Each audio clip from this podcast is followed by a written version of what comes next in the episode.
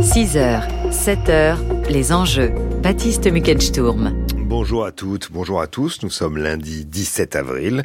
Bon réveil sur France Culture à 6h10 aujourd'hui dans les enjeux territoriaux. Comment la baisse du chômage, que certains lient à la réindustrialisation, comment se répercute-t-elle vraiment dans les territoires? Et puis à 6h40, les enjeux internationaux, c'est la situation au Soudan qui nous intéresse ce matin et les racines de la guerre qui vient d'éclater entre les troupes de deux généraux ennemis. En attendant, dans le studio des enjeux, il est 6h et c'est l'heure du premier point sur l'actualité avec Laura Dulieu.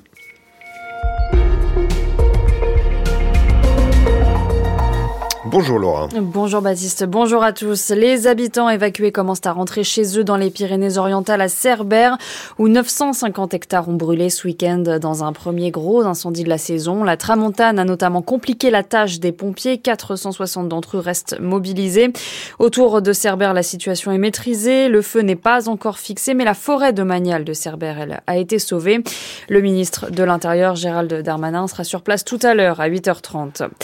L'exécutif veut tourner la page des retraites malgré les oppositions qui refusent de baisser les armes. Après avoir euh, promulgué la loi sur la réforme des retraites en pleine nuit entre vendredi et samedi, Emmanuel Macron s'exprimera ce soir à 20h et veut embrayer sur d'autres sujets de discussion avec les syndicats. Le président qui a proposé à l'intersyndicale de la recevoir demain, invitation refusée par les syndicats désormais tournés vers la journée du 1er mai. Emmanuel Macron veut aussi avancer sur d'autres projets de loi qui permettront, en tout cas, espère-t-il, d'amadouer les partenaires sociaux. Alors lesquels? Explication Fabien Cazot. Il y a d'abord les sujets directement en lien avec la réforme des retraites, ceux qui touchent à l'usure professionnelle, aux fins de carrière ou encore aux reconversions, mais aussi face à une inflation qui ne faiblit pas, aux évolutions de carrière et aux rémunérations. La négociation réussie entre partenaires sociaux en plein conflit sur les retraites il y a quelques semaines, sur le partage de la richesse dans les entreprises, n'est pas passée inaperçue dans les rangs gouvernementaux. Elle montre qu'il y a des sujets d'intérêt partagés, note un ministre qui compte là-dessus pour réamorcer le dialogue social. Parmi les autres sujets plus consensuels que l'exécutif compte mettre en avant dans les prochaines semaines pour tourner la page des retraites, la lutte contre la pauvreté, l'industrie verte ou encore les revalorisations salariales dans l'éducation nationale, une nouvelle feuille de route sociale et environnementale qui devra se concilier avec celle de Bercy qui commence déjà à préparer son projet de loi de finances 2024 sous le signe de la discipline budgétaire et de la maîtrise des dépenses publiques. Et le premier mai sera donc la prochaine journée de mobilisation contre cette réforme des retraites. La nouvelle chef de la CGT, Sophie Binet, appelle à un raz-de-marée populaire et historique. Au moins 97 civils ont été tués ce week-end au Soudan où des affrontements font rage entre l'armée régulière dirigée par Abdel Fattah al-Burhan et les forces paramilitaires de soutien rapide qui étaient supplétives de l'armée avant d'essayer de la déloger du pouvoir depuis samedi. Trois humanitaires de l'ONU sont morts. L'ONU qui annonce dans la foulée suspendre son programme d'aide alimentaire dans le pays. À Khartoum, le conflit a tourné à la guérilla urbaine. Des centaines de personnes ont été blessées. Les hôpitaux sont en grande difficulté et certains quartiers sont privés d'eau et d'électricité. Près de 14 ans après le crash du vol Rio-Paris en 2009, la justice rend son jugement en début d'après-midi. Airbus et Air France seront fixés sur leur sort. Les deux entreprises sont poursuivies pour homicide involontaire. 228 personnes sont mortes dans ce crash. Airbus et Air France qui encourent 225 000 euros d'amende. Et puis autre jugement attendu aujourd'hui, celui de l'opposant russe Vladimir Karamurza. Il est détenu en Russie depuis l'année dernière et son affaire est emblématique de la répression dans le pays depuis le début de la guerre en Ukraine. Cet ancien journaliste est accusé de haute trahison pour des propos contre cette guerre. Pendant un procès à huis clos, le procureur a requis 25 ans de prison contre Vladimir Karamurza. Enfin, une figure emblématique du jazz s'en est allée. Ahmad Jamal, célèbre pianiste de jazz, compositeur et chef d'orchestre américain, est décédé à l'âge de 92 ans. Sa famille l'a annoncé hier. Il avait été fait chevalier de l'Ordre des Arts et des Lettres en France en 2007 et avait obtenu un Grammy Award pour l'ensemble de sa carrière en 2017. Le temps ce matin de la grisaille sur le nord-est du pays, mais le soleil domine sur les régions de l'ouest, du centre et du sud de la France. Il fait encore frais au réveil avec des minimales de 1 à 6 degrés en général dans les terres et quelques petites gelées locales. On attend 8 à 12 degrés dans le sud-est. Il est 6h04 sur France Culture et c'est l'heure des enjeux avec vous, Baptiste Muckensturm. Merci Laura Dulieu, à tout à l'heure. Vous revenez à 6h30. France Culture, l'esprit d'ouverture. Et si on pouvait agir sur notre ADN pour mieux s'adapter? C'est tout l'objet de l'épigénétique qui pourrait aussi être un marché très juteux. Perrine Kervran. Pour LSD, la série documentaire, Franck Cuvelier tente de comprendre comment notre environnement, notre nourriture, notre passé, voire celui de nos ancêtres, peut faire varier l'expression de nos gènes pour le meilleur ou pour le pire. LSD, du lundi au jeudi à 17h sur France Culture, franceculture.fr et l'appli Radio France. L'actualité vue par France Culture avec des intellectuels, des experts et des artistes. Guillaume Erner. Ce sont les matins de 7h à 9h. Les matins de France Culture, du lundi au vendredi à 7h sur France Culture, franceculture.fr et l'appli Radio France.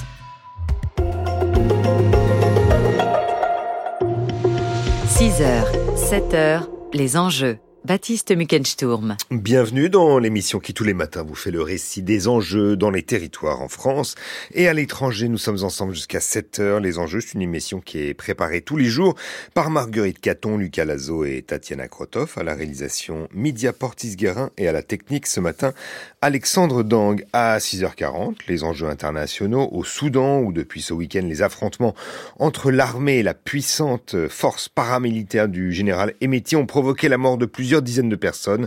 La rivalité entre ces deux clans militaires a donc été plus forte que les espoirs d'ouverture vers la transition démocratique réclamée par la société civile au cours de négociations qui durent donc depuis des années. Mais en attendant, filons dans les territoires français pour y mesurer la vraie baisse du chômage. 7,2% à l'échelle nationale, c'est un record depuis 2008, sauf que les zones d'emploi ne sont pas toutes logées à la même enseigne. Surtout en ce qui concerne les emplois dans l'industrie, le quart nord-est de la France, déjà touchée avant le Covid, pourrait être, pourrait l'être encore davantage. Alors derrière le mythe de la réindustrialisation, la disparité de l'emploi dans les territoires, c'est notre sujet dans un instant.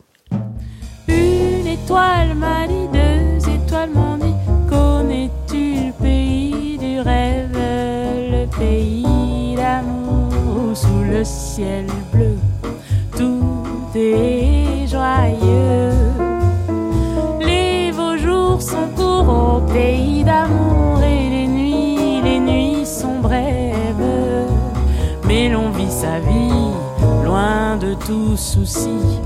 Viens cette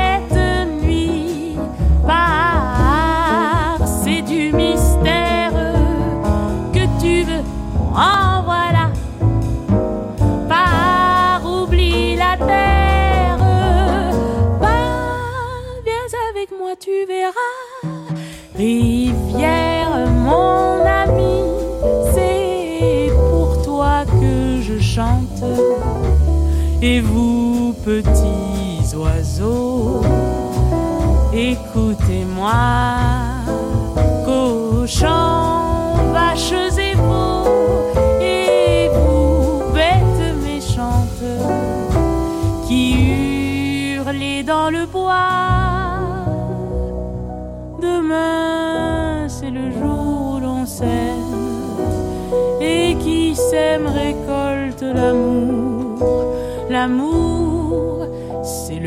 beau poème.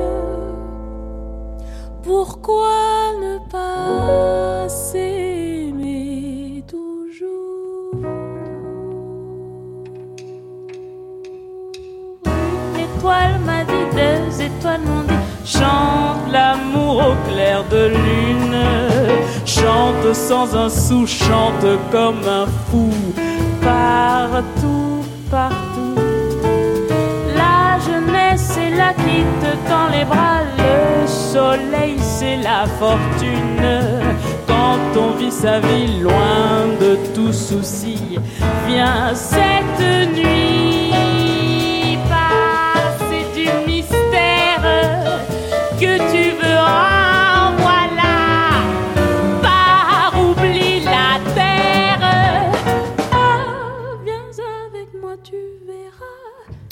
Route enchantée, un titre de Charles Trenet repris par euh, Cécile McLaurin-Salvant. C'est un extrait de son album Mélusine, sorti le 24 mars dernier. Il est 6h09 sur France Culture. France Culture, les enjeux, Baptiste Muckensturm. Depuis la pandémie, l'horizon économique français a la couleur de la réindustrialisation. En 2020 et 2021, une bonne partie des 100 milliards d'euros des plans de relance a été fléchée par le gouvernement vers l'industrie, les secteurs de l'aéronautique et de l'automobile particulièrement. Alors les plans du gouvernement reposent aussi sur la baisse du chômage qui a atteint désormais son plus bas niveau depuis 2008. Sauf que l'inflation devrait rester élevée en France jusqu'à la fin de l'année, autour de 6% pour refluer ensuite, autour de 3% à la fin de 2024, selon l'Observatoire français des conjonctures économiques qui a publié ces chiffres la semaine dernière. Alors quels sont les effets de ces grandeurs macroéconomiques sur les territoires? Quel est l'état de la disparité dans les différentes régions de France? Eh bien, pour le comprendre, nous sommes ce matin avec Nadine Levrato. Bonjour. Bonjour. Vous êtes directrice de recherche au CNRS à l'université Paris-Nanterre, université Paris-Lumière. Nadine Levretto, le taux de chômage n'a jamais été donc aussi bas depuis 2008. Il est à 7,2%. Quels ont été les, les leviers actionnés pour atteindre ce niveau historique? Alors le, taux de chômage est, en baisse, euh, c'est le résultat de, plusieurs éléments. D'abord la, la sortie euh, de, crise liée au, Covid et, la reprise qui est allée avec, euh, qui mécaniquement, dirais-je, a, généré une reprise de, l'économie française avec des créations d'emplois dans, quasiment tous les, les secteurs et, tous les, territoires. Et puis on a aussi ces, ces aides massives qui sont attribuées aux, entreprises, qui permettent de diminuer le nombre de, défaillances. On l'a vu dans, les chiffres des, faillites euh, qui, euh, dès la crise Covid et ensuite, n'ont jamais été aussi bas, même s'il y a une, légère reprise, euh, et le, le, contexte international aussi, qui est à la fois propice par la relance et négatif du fait de, des tensions sur, euh, sur les prix, notamment des, des matières premières et de l'énergie. Mais euh, globalement, donc, on a euh, une conjoncture qui est propice à la baisse du chômage, mmh. avec les réformes également, hein, qui ont permis de, de, de sortir des, des, statistiques une partie des demandeurs d'emploi. Mmh. Une attention donc particulière a été portée à l'industrie nationale euh, pour que justement le, le marché de l'emploi s'améliore. Euh, les consommateurs sont, sont, sont, beaucoup moins enthousiastes puisque l'inflation euh, a réduit leur pouvoir d'achat, euh, particulièrement pour les, on l'a vu donc pour les produits d'alimentation. Comment s'explique le découplage de cette situation économique presque contradictoire, contre-intuitive, diraient certains? Le, découplage est assez assez anciennement ancré, dirais-je, euh, dans, dans, certaines situations. C'est-à-dire que vous avez d'un côté les chiffres du chômage dont on vient de parler, et de l'autre les, les chiffres de, de l'emploi euh, qui sont euh, parfois euh, décorrélés. C'est-à-dire que vous pouvez avoir par, dans certains territoires du chômage avec des créations d'emplois, une hausse corrélative donc du, du, du chômage et de l'emploi. D'autre part, vous pouvez avoir ce qu'on attendrait naturellement une baisse du chômage avec une hausse des, créations d'emplois. Donc on a euh, toute une série de, combinaisons possibles. Ce qu'on observe en France de, manière générale, c'est une augmentation des, des créations euh, d'emplois, euh, je parle de l'emploi salarié, à peu près partout depuis 2009, donc depuis la précédente crise, sauf sur certains territoires qui sont bien identifiés, le nord-est, le, le centre, euh, de, de, la France qui euh, ne crée pas d'emplois, quel que soit le secteur. La carte de la, la création euh, des emplois dans l'industrie est beaucoup moins positive euh, dans la mesure où c'est euh, tout un, un, grand quart nord-est, euh, Île-de-France et une partie de l'Alsace exceptée, qui continue de, de, de, détruire de, de l'emploi dans, dans l'industrie, avec également le, le, le, massif central qui est toujours en, en difficulté. Donc on a un paysage beaucoup plus contrasté si on regarde seulement l'emploi industriel, les territoires qui, qui gagnent des emplois sont, euh, j'ai envie de dire, toujours les mêmes depuis une vingtaine d'années. Euh, L'ouest de, de, la France, depuis la, la Normandie jusqu'aux euh, aux Pyrénées, hein, pour, pour faire court, et euh, le, le, le, bassin, enfin le, la côte méditerranéenne, pardon, plus la, la vallée du Rhône. Voilà, mmh. euh, on est plutôt sur ce schéma-là. Mmh. Effectivement, donc on, est toujours finalement sur un sur ce vieux schéma avec euh, cette diagonale euh, que certains ont qualifié de d'aride ou du vide, peu importe, qui va en grosso modo donc euh, du Havre à, Besançon, avec au nord donc donc, donc de cette diagonale des, des territoires qui sont plus en souffrance du point de vue de l'emploi donc. Oui, tout à fait. Euh, les, les territoires de, de, vieille industrie, euh, avec qui, qui, nécessitent beaucoup de, de capital productif, euh, des, des, des, bâtiments, euh, euh du, du, des investissements très lourds, sont toujours des territoires en difficulté. Euh, la Lorraine, les, les, une partie des, des Hauts-de-France, la, la, Picardie continuent de souffrir d'une d'une forme de désindustrialisation que ne vient pas compenser la création d'emplois dans des industries ou dans des néo-industries qui sont davantage liées à des tissus de, PME euh, moins capitalistiques euh, en Vendée, euh, sur la pointe bretonne, au, autour de, de, la Méditerranée ou de Toulouse par exemple. Mmh. On, sait donc, grâce à la lumière de ce que, ce que vous nous dites, Nadine Levato, c'est que cette carte que vous évoquez, elle, elle, se fonde sur un nouveau maillage qui a été fait donc euh, par euh, l'INSEE, un nouveau découpage qui permet donc d'étudier euh, plus précisément qu'à l'échelle du département justement l'évolution de, de l'emploi dans, dans les territoires.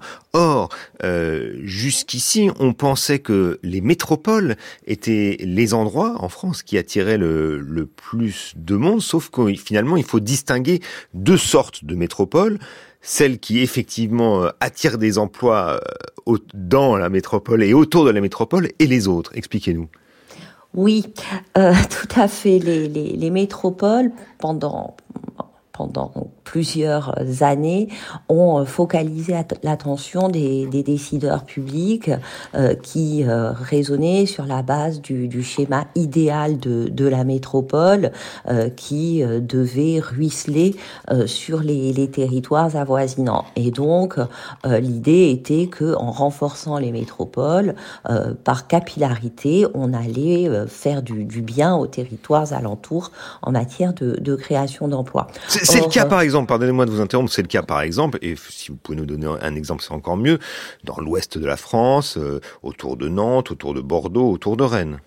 Oui, euh, c'est le cas de, de ces métropoles-là qui se comportent suivant le, le schéma euh, idéal. C'est moins le cas, en revanche, autour de, de, de Toulouse, malgré la, la, dynamique toulousaine. C'est aussi le cas de Lyon que, que nous n'avons pas cité, mais à côté, ce n'est pas le cas de Grenoble. Donc on a euh, des, des, des, une typologie euh, des métropoles, certaines euh, ne parvenant pas à entraîner derrière leur dynamique euh, les territoires alentours euh, comme Strasbourg par exemple ou, ou Nice et d'autres encore euh, se, se, développant alors que euh, les territoires voisins euh, ne n'y parviennent pas. Alors on a souvent cité le, le cas de, de Lille pour illustrer cette, cette situation. On pourrait également y ajouter Paris ou, ou, Brest par mmh. exemple. Voilà, donc on a cette, cette distinction là entre les types de métropoles. Euh, mais euh, ce que l'on observe aussi, c'est que euh, la, la, maille dont vous parliez tout à l'heure, qui est donc la, la zone d'emploi, qui est une maille intéressante parce que la zone d'emploi, c'est là où vivent et travaillent la majeure partie de la, la population. Ouais. il faut bien... juste dire que ce maillage, en fait, c'est un découpage du territoire français en, en à peu près 300 zones, c'est ça? Oui, euh, l'INSEE découpe la France en 304 euh, zones d'emploi, donc où vit et travaille 60% de, de la population. Ce n'est pas une maille administrative, c'est une maille vraiment économique, socio-économique, qui est révisée à, à, intervalles réguliers. Maintenant, on a des zones d'emploi euh, avec un tracé qui a été redéfini en, en 2020. Et euh, cette maille permet de voir euh, davantage l'évolution les, les, ou les disparités euh, socio-économiques des, des, territoires. Alors moi, la, la, la variable que j'utilise le plus, c'est l'emploi, parce que euh, c'est la plus visible, parce que c'est celle qu'on saisit le plus rapidement et euh, qui est, euh, entre guillemets, facile à, à, compter et qui capte beaucoup d'autres effets. Et elle permet justement, dans l'article qui est paru dans, dans The Conversation avec Philippe Poinceau, elle permet de voir justement cette mosaïque de, de territoires français avec euh, les territoires qui, gagnent et ceux qui, perdent encore de, l'emploi, y compris industriel. Mmh. Quelle est selon vous la, la, région dont, l'industrie bénéficie le, plus de la conjoncture actuelle et, des plans de relance de l'État? Alors, ce n'est pas la région parce que justement, ce que ce que nous montrons, c'est que les mhm. régions sont composites, qu'elles sont euh, euh, formées de, de territoires qui évoluent à, à plusieurs vitesses.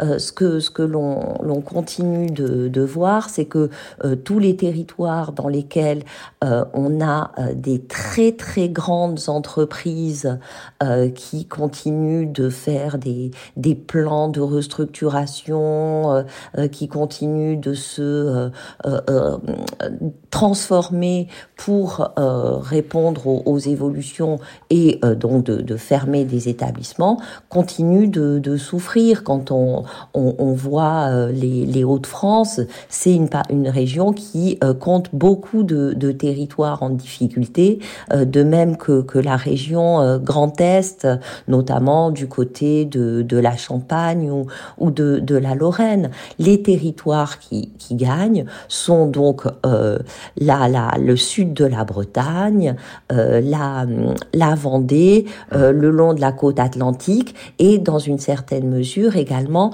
la partie aval de, de la Seine, même si récemment avec la, la hausse des prix, l'industrie particulièrement automobile souffre aussi dans, dans cette région-là.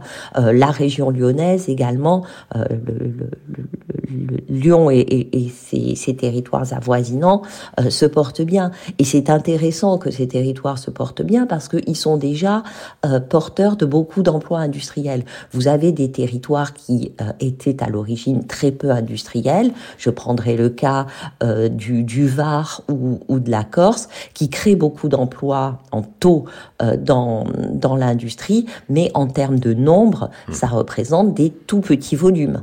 Donc voilà, il y a le, le double effet en fait ce qui est intéressant lorsque on regarde l'industrie, c'est d'examiner trois critères l'emploi, bien sûr, mais aussi euh, le, le, nombre euh, d'établissements, donc le nombre d'emplois, le nombre d'établissements et la variation de l'emploi. Ces trois critères donnent à peu près une ambiance de ce qui se passe au niveau de l'industrie globalement et dans les territoires. Mmh. Mais on voit bien aussi que finalement la situation évolue et que l'avenir sera peut-être un peu moins radieux qu'il ne l'a été annoncé au sud de cette diagonale qu'on évoquait euh, tout à l'heure, parce que, euh, euh, notamment parce que les, les, les, grandeurs macroéconomiques, macroéconomiques comme l'inflation vont peser sur ces industries parfois naissantes, parfois très modernes.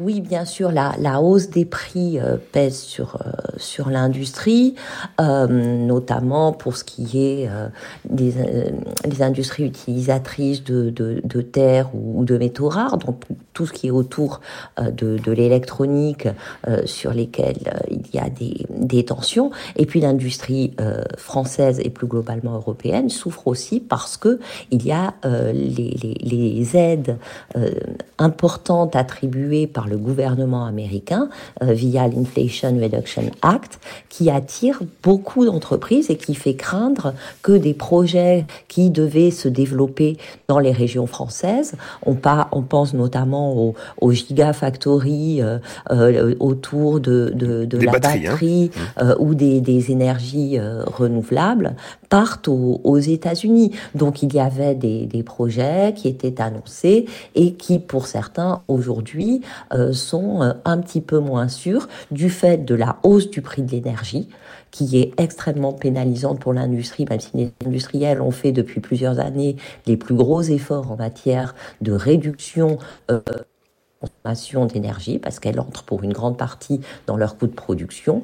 Et euh, donc aujourd'hui, on a une pénalité qui euh, est, est, appliquée, notamment en France, où il y a un découplage du coût de production de l'énergie et du prix de vente de, de l'énergie qui est euh, néfaste pour l'industrie pour les ménages aussi, mais en particulier pour l'industrie. Et on imagine bien d'ailleurs aussi que derrière cette question de, de l'ancrage territorial, il y a aussi l'avenir des services publics locaux, leur transition euh, écologique qui dépend euh, effectivement de l'évolution de, de, ces grands indicateurs macroéconomiques qui font qu'il y a beaucoup de disparités qu'on vient de comprendre grâce à vous. Merci Nadine Levrato d'avoir été avec nous ce matin dans les enjeux territoriaux. Je rappelle que vous êtes directrice de recherche au CNRS, Université Paris-Nanterre, Université Paris Lumière. Les enjeux à retrouver sur franceculture.fr et l'appli Radio France.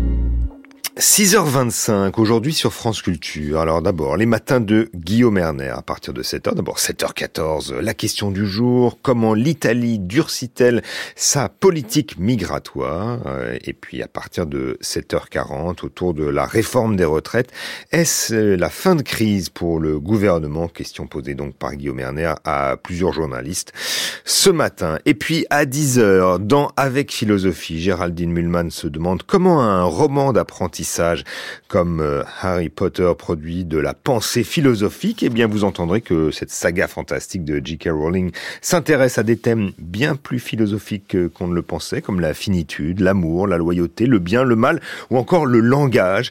Première émission donc tout à l'heure, les multiples visages du mal dans la saga Harry Potter. Et puis à écouter en ligne cette fois, puisqu'il s'agit d'un podcast France Culture, la nouvelle saison de la collection Ils l'ont vécu, qui revient sur une journée ayant fait basculer l'histoire à travers les archives et les récits de celles et ceux qui l'ont vécu.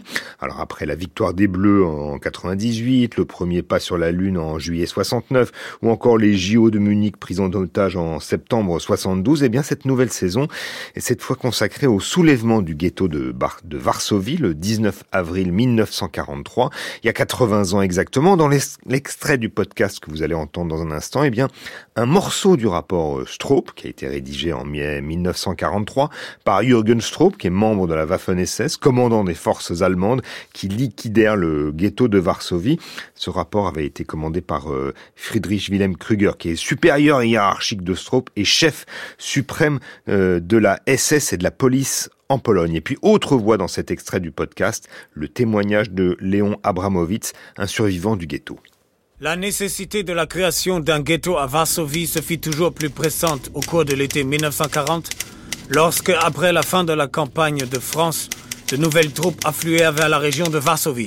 Jürgen Stropp, chef des SS et de la police du district de Varsovie. Extrait de rapport. Le ghetto ainsi créé était habité par environ 400 000 juifs. L'administration de ce nouveau ghetto était assurée par un conseil des anciens qui recevait des instructions du commissaire pour le quartier d'habitation juif directement soumis au gouverneur. Et la surveillance allemande ne s'exerçait que lorsque les intérêts allemands étaient en jeu. Pour que les mesures qui devaient être prises par le Conseil des Anciens soient effectivement appliquées, il a été créé un service d'ordre juif avec brassard, casquette uniforme et matraque.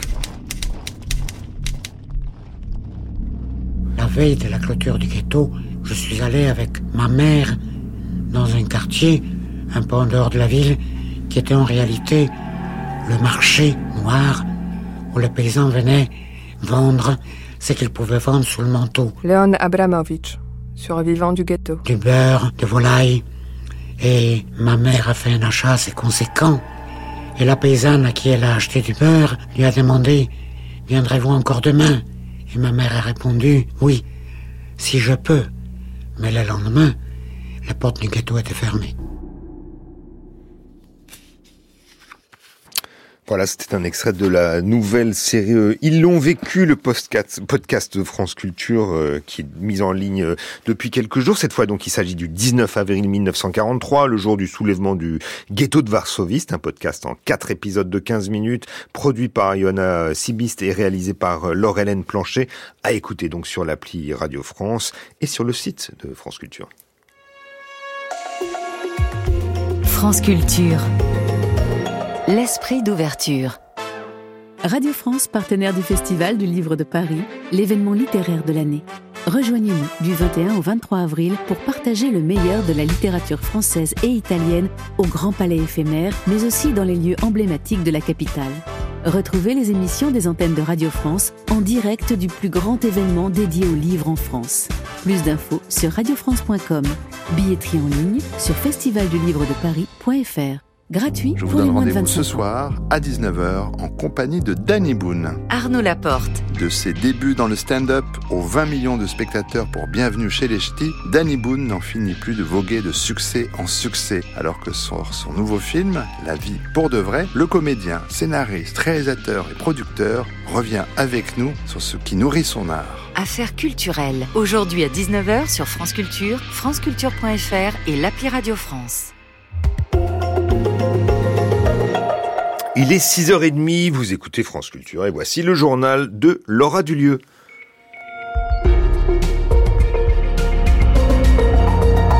Bonjour Laura. Bonjour Baptiste, bonjour à toutes et à tous. À la une de ce journal, Emmanuel Macron espère tourner la page des retraites avec une allocution télévisée ce soir à 20h, tandis que l'intersyndicale ne veut rien lâcher et se tourne déjà vers la journée du 1er mai. La Pologne interdit l'importation de céréales ukrainiennes, la faute au stock trop important dû à la guerre en Ukraine. Les prix se sont donc effondrés. En Turquie, la présidentielle approche, c'est dans moins d'un mois et Recep Tayyip Erdogan mise sur la souveraineté militaire du pays pour convaincre ses électeurs. Enfin, le week-end aura été euh, éprouvant pour les pompiers des Pyrénées-Orientales. Premier incendie de saison autour de Cerbère, 950 hectares partis en fumée, avec une tramontane très forte qui a compliqué l'intervention des pompiers. Trois jours après avoir promulgué la réforme des retraites, Emmanuel Macron espère apaiser les tensions ce soir lors d'une allocution à 20h. Apaiser les tensions et surtout ouvrir de nouveaux dossiers. En face, l'intersyndicale n'entend pas abandonner. Elle appelle à continuer de se mobiliser contre la réforme des retraites dans 15 jours, le 1er mai.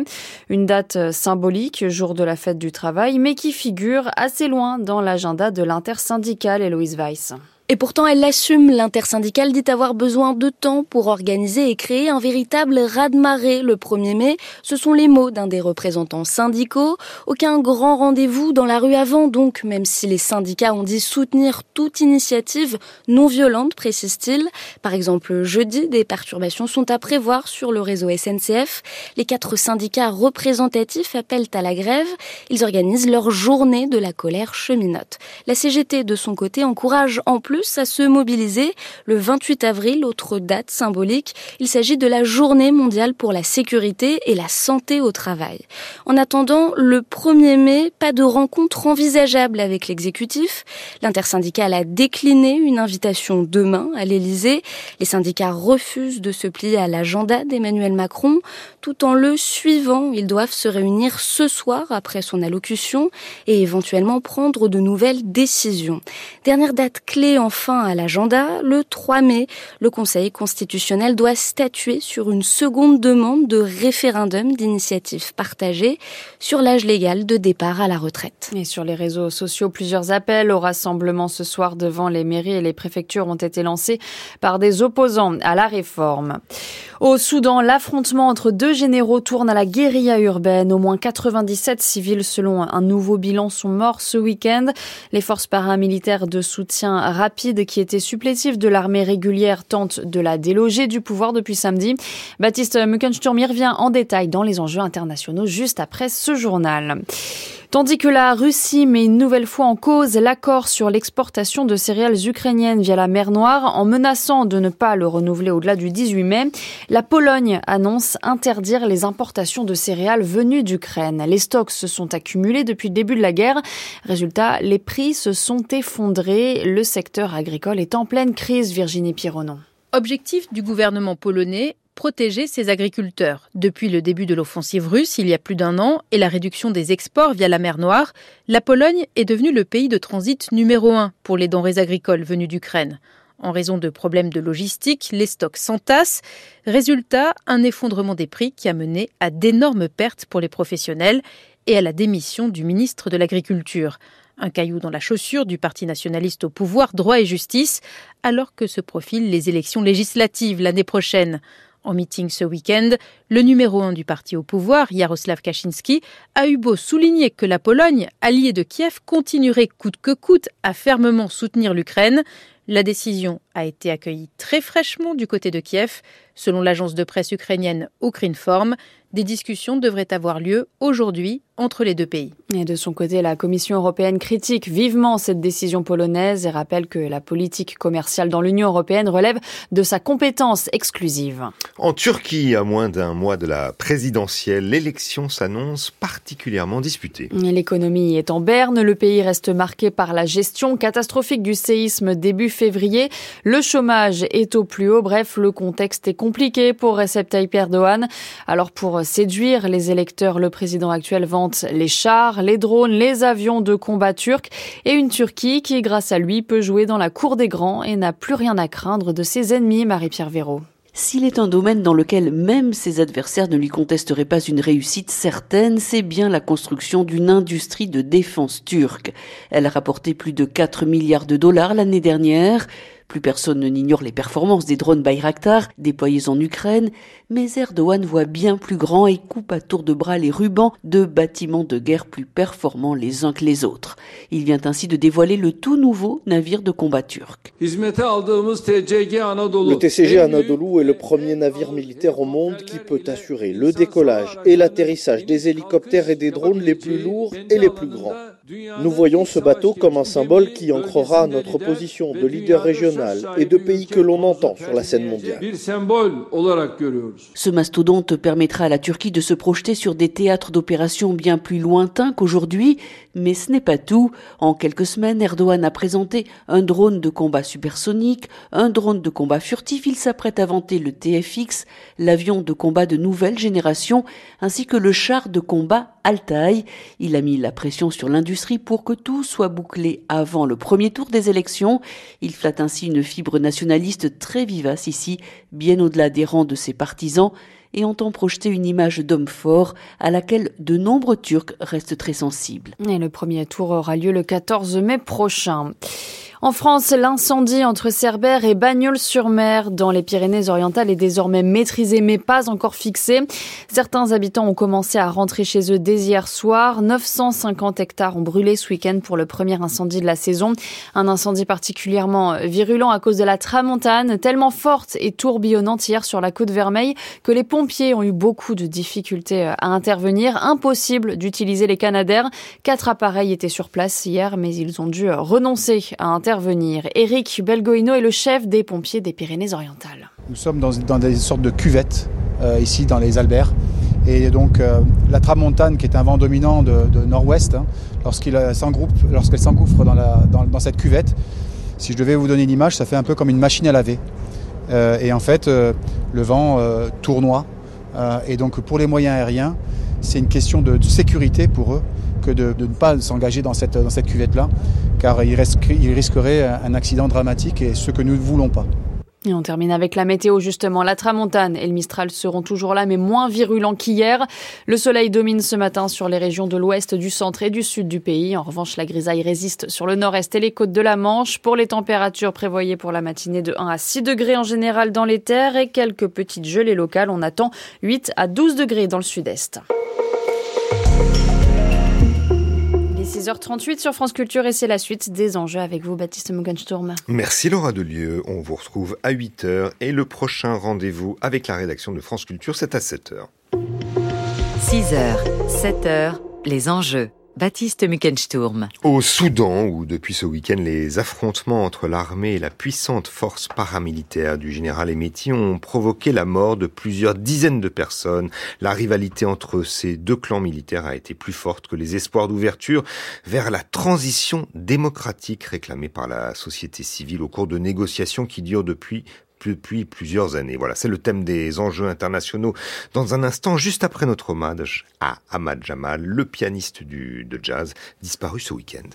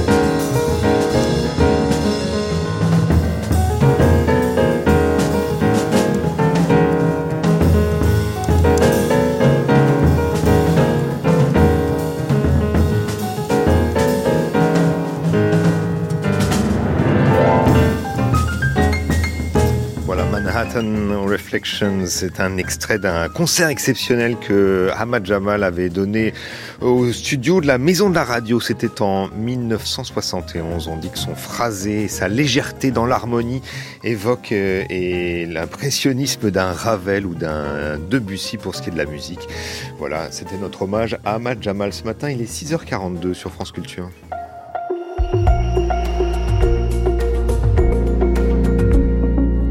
Et c'est l'heure des enjeux internationaux. En 2019, le, Soudan donnait de l'espoir à la communauté internationale. Le dictateur Omar el-Béchir, au pouvoir pendant 30 ans, poursuivi pour génocide par la Cour pénale internationale, était destitué par une révolution, remplacé par une autorité de transition composée de civils et de militaires. Mais en octobre 2021, le général Boran, secondé par euh, Mohamed Daglo, dit euh, général Emeti, chef d'une puissante euh, milice paramilitaire, mettait un terme à l'autorité de transition et reprenait le pouvoir à, Khartoum. Pire, depuis samedi, les troupes respectives de ces euh, deux généraux, dont l'alliance a donc vécu, se battent pour le contrôle des points stratégiques à Khartoum. le point de discorde, eh bien, c'est la signature d'un accord visant à remettre le pouvoir donc à l'autorité euh, civile et l'intégration de la milice paramilitaire du général Emeti aux forces armées régulières. guerre. Hier, l'ONU a proposé un cessez-le-feu. Un accord semblait même avoir été trouvé pour dégager un couloir humanitaire pendant quelques heures, mais cela n'a pas été respecté. Alors pour comprendre les racines de cette nouvelle, euh, de ce nouvel épisode sanglant au Soudan, nous sommes ce matin en ligne avec Clément Dehay. Bonjour. Bonjour. Vous êtes anthropologue, chercheur à l'IRSEM, l'Institut de recherche stratégique de l'école militaire. Merci beaucoup d'être avec nous.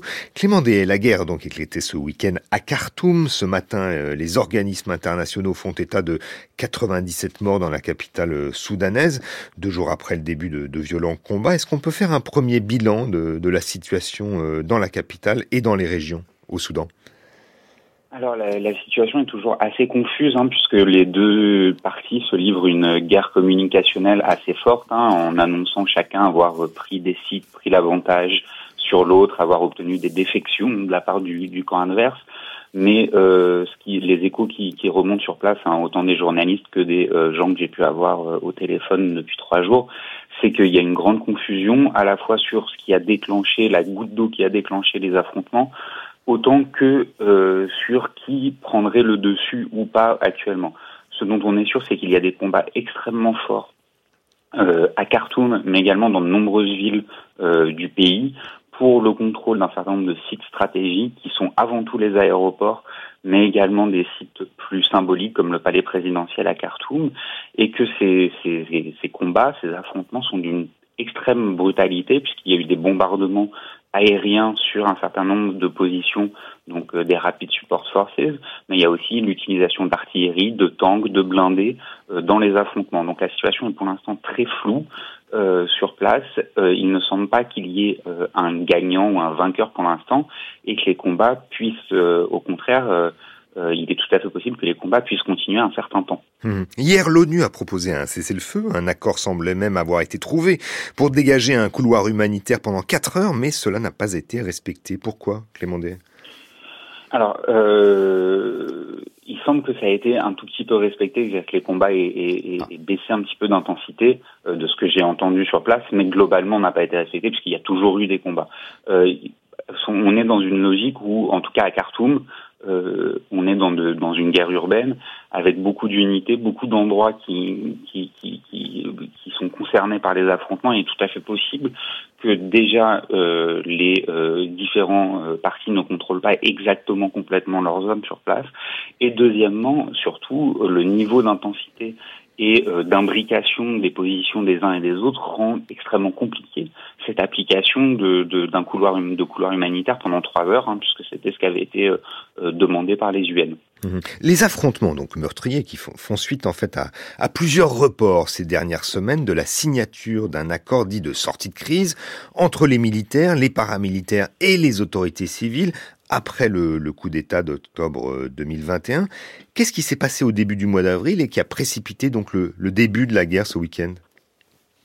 Alors, euh, la goutte d'eau qui a fait un petit peu euh, déborder le vase, donc c'est cette question des accords de sécurité, hein, sachant que cette compétition entre ces deux acteurs pour le contrôle de l'État, des ressources et de l'appareil sécuritaire est une compétition qui dure depuis maintenant un peu plus de deux ans.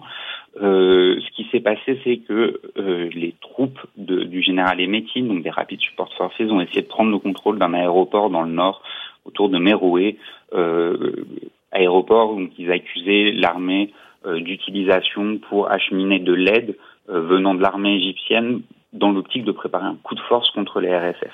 Et c'est cette ce mouvement euh, de troupes des Rapid Support Forces à Meroé dans le nord qui a provoqué une réaction de l'armée le lendemain matin à Khartoum euh, autour d'un camp des RSF et les affrontements ont commencé. Euh, il semble quand même que les deux parties étaient quand même bien préparées à des affrontements puisque très rapidement il y a eu des bombardements aériens de la part de l'armée en réaction à la réponse des RSF et de manière similaire les RSF avaient euh, amener des renforts à Khartoum et dans plusieurs sites clés du pays euh, depuis plusieurs jours. Donc il y avait une escalade et euh, les deux parties étaient en train de se préparer à cet affrontement, même si il faut bien noter que tout le monde a été surpris par l'ampleur de ces affrontements. Hum. il faut bien dire que quand vous dites, vous parlez des, RSF, il s'agit donc des, forces de soutien rapide hein, du, du général euh, Mohamed Abdam Daglo, dit euh, Emeti. Euh, les négociations donc avec la société civile incluent donc une, une importante réforme de la sécurité. De quoi s'agit-il et en quoi cette réforme a-t-elle euh, attisé les, les, tensions entre le général Al-Bourhan qui est à la tête de l'armée soudanaise et ce général Emeti, le, le patron donc de, de, ces forces de soutien rapide, Clément Day cette réforme de la sécurité, c'est euh, un des nœuds euh, de, de, la transition politique, c'est un des nœuds, un des points d'achoppement euh, depuis la révolution de 2019. C'est-à-dire que euh, le Soudan d'Omar el-Béchir, donc avant la révolution de 2019, est marqué par une prolifération de d'organes de sécurité, dont on va dire les trois plus importantes sont les Rapid Support Forces, les, euh, la, la, qui est l'organe de sécurité, et l'armée. La NIS a été supprimée euh, au lendemain de la Révolution et les hommes qui la composaient ont rejoint soit les RSF, soit l'armée. Depuis, ces deux groupes, ces deux euh, entités dominantes des forces de sécurité, se livrent une compétition pour le contrôle des sites stratégiques, des ressources, etc. Aujourd'hui, euh, il y avait donc dans cet accord de transition signé avec les civils euh, une volonté de mettre en place une réforme service, des services de sécurité. Cette réforme impliquait le rattachement des RSF, qui est une milice paramilitaire créée en 2013 euh, pour stabiliser à la base le Darfour, mais qui a eu euh, depuis une autonomisation assez importante. Euh, donc ces accords prévoyaient, prévoient l'intégration des RSF. Le point d'achoppement entre les deux acteurs est l'horizon de calendrier de cette intégration des RSF euh, aux forces armées classiques, sachant que l'armée veut une, une, intégration très rapide des RSF parce que l'armée ne supporte pas cette autonomie des RSF et le pouvoir que les RSF ont pu accumuler. Et de l'autre côté, les RSF euh, et euh, les événements leur donnent plutôt raison, et avaient un petit peu peur de cette intégration rapide dans l'armée pour euh, dans une optique de perte de pouvoir et eux demandaient une intégration à horizon de 10 ans, donc euh, rien à voir avec ce que demandait l'armée. Mmh. Il faut d'ailleurs préciser que cette force paramilitaire RSF compte presque autant d'hommes que euh, l'armée euh, soudanaise. Est-ce que derrière donc la réforme avortée qui, que, que, vous évoquiez, Clément Day, il n'y a pas des enjeux d'appropriation des ressources, par exemple les revenus des mines d'or ou, la captation de, certaines mannes financières au Alors, il, y a, une, grande imbrication hein, de, l'espace économique et euh, de l'espace sécuritaire au Soudan. Euh, les acteurs sécuritaires sont dans des positions d'accumulation économique depuis de nombreuses années. Hein. C'était une des bases déjà du régime d'Omar el-Béchir avant. Euh, L'armée s'appuie sur euh, un complexe euh, industrialo-militaire assez développé, assez puissant. Euh, un certain nombre de ces officiers possèdent des industries euh, minières et autres. Et de l'autre côté, les RSF ont mis la main euh, sur un certain nombre d'exploitations de mines, notamment, mais pas seulement. Ils sont aussi présents dans les secteurs de services et euh, dans le secteur du bétail.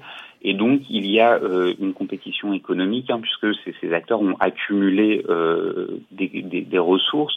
Et un des enjeux de la transition politique était euh, que les civils entendaient, euh, et c'était une des discussions et un autre des points d'achoppement, entendaient prendre le contrôle et la supervision sur ces secteurs économiques et ainsi dessaisir les acteurs armés, euh, qu'ils soient euh, militaires euh, classiques comme l'armée ou paramilitaires comme les RSF, de leur pouvoir économique ou en tout cas exercer une supervision sur cette question économique. Et donc c'est un autre des nœuds de, de de la compétition euh, de pouvoir entre ces acteurs. Hum. Donc on entend bien qu'en fait euh, l'armée régulière et les forces de soutien rapide sont en, en concurrence hein, justement sur, sur la captation de ces ressources. Hein. Clément Day. Oui. Oui, oui, oui il, y a, y y une concurrence. Après, ils ne sont pas exactement présents toujours sur les mêmes secteurs. Hum. Euh, C'est-à-dire que les, les, le secteur industriel euh, de production d'un certain nombre de, de, de, de, choses, et notamment de, de, de, de matériel militaire, est contrôlé par l'armée. Euh, les RSF sont plutôt sur, sur, sur, sur, sur l'aspect minier oui. et l'aspect du bétail, mais bon, l'armée a aussi un certain nombre de mines et un certain nombre de contrôles de mines. Mmh. Donc il y a une, une concurrence économique, sachant que la crise économique actuelle entraîne une raréfaction des ressources euh, disponibles et de la captation d'un certain nombre de ressources. Euh, mais le, il y a une compétition économique, mais c'est seulement un des aspects de la compétition du pouvoir entre ces acteurs, mais c'est un aspect essentiel. Hum. il y a une autre force dont il faut parler ce matin aussi, c'est que euh, l'armée euh, soudanaise est aussi constituée euh, d'un influent courant islamiste, qui d'ailleurs en son temps soutenait Omar el-Béchir. ces réseaux ont été écartés en 2019, sauf qu'ils ont été discrètement réintégrés depuis le coup d'État d'octobre 2021. Comment se positionnent justement ces réseaux islamistes dans la rivalité entre le général al-Bourhan d'un côté et le général Emeti de l'autre le, mouvement islamiste soudanais qui a eu le pouvoir entre 2019 et, entre 1989 et 2019 a un petit peu éclaté après la révolution en plusieurs groupes. Euh, il n'empêche que euh, une partie de ces, réseaux se sont réfugiés en 2019 en Égypte se sont reconstitués en Égypte et en Turquie. Euh, bon, alors les réseaux de, qui étaient en Turquie et en Égypte sont en compétition actuellement, mais à partir du coup d'État d'octobre de, 2021, euh, le général Bourhan a recommencé à s'appuyer sur ces réseaux, notamment parce qu'il y a de nombreux bureaucrates dedans et qu'il en avait besoin pour la conduite de l'État. Euh, il avait également besoin d'un certain nombre de ressources économiques euh, dont ils ont la, le contrôle. Et donc, euh, on a un réalignement euh, de l'armée après qu'il y ait eu quelques purges entre 2019 et 2021 pour se débarrasser euh, de, de, de, cadres islamistes un petit peu trop radicaux à leur goût ou trop proches d'Omar el-Béchir. Il y a un réalignement avec d'autres réseaux de l'islam politique soudanais qui soutiennent actuellement Bourhan et qui ont en détestation absolument complète le général Emeti, parce que lui-même n'appartient pas à cette galaxie et qu'ils accusent euh, d'être responsable de la situation actuelle puisque euh, c'est euh, notamment lui qui a permis euh, de déposer Omar el-Béchir en 2019. Mmh. Donc on, on, a et ces réseaux sont extrêmement puissants, ils se sont restructurés. On a vu que euh, ils ont réouvert, alors après 2019, un certain nombre d'associations, de partis avaient été supprimés, plusieurs personnes étaient poursuivies euh, pour corruption et pour d'autres pour d'autres faits. Ces charges ont été euh, abandonnées après le coup d'État de 2021. Ces acteurs sont revenus au Soudan quand ils étaient en exil. Les associations qui drainent l'argent de ces réseaux ont été réouvertes depuis. Et donc il y a une restructuration et une alliance entre ces, entre ces groupes, sachant que le général El Bourhan était lui-même un membre de l'ancien parti au pouvoir, le National Congress Party, hmm. et qu'il est euh, lui-même un produit de l'ancien régime. Il a, il a opéré dans de nombreuses régions durant la guerre civile au Darfour, au Yémen, et qu'il est lui-même, alors pas considéré comme un des cadres idéologiques de l'islam politique soudanais, du mouvement hmm. soudanais, mais il est un des membres euh, de cette galaxie depuis 30 ans. Clément une dernière question et qui est importante. Euh, on attend la réaction euh, de plusieurs pays, notamment officiels des États-Unis, mais aussi de, la Russie, parce qu'on sait que le général Emeti avait des liens, en tout cas avec Moscou, avant la, guerre en Ukraine. Et puis il y a aussi les Émirats arabes unis qui sont très engagés du côté du général Emeti, parce que ce sont c'est les, les, Émirats arabes unis qui ont fourni euh, de l'argent et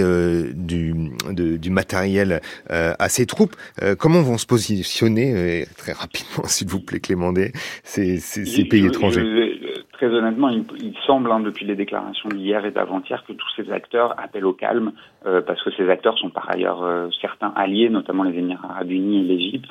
Sur d'autres fronts, ils ne vont pas commencer à se livrer une guerre par proxy au Soudan. Donc tout le monde appelle au plus grand calme, même si chacun a, a, dans le passé soutenu des, acteurs différents. Euh, ce, qui, ce qui est important, ça va être euh, notamment la réaction plutôt des, des, des États-Unis qui ont été capables de tordre le bras euh, aux États du Golfe et aux États arabes euh, pour qu'ils arrêtent de soutenir aussi activement euh, les militaires et pour promouvoir une, une transition civile. Ce qui, ce qui va être un enjeu là dans les jours à venir, c'est cette pression internationale pour remettre les acteurs civils au centre du jeu, puisque ce sont les acteurs civils qui sont les acteurs de la révolution depuis plusieurs années. Merci beaucoup Clément Day euh, de nous avoir éclairé sur la situation euh, au Soudan. Je rappelle que vous êtes anthropologue, chercheur à l'IRSEM, l'Institut de recherche stratégique de l'école militaire.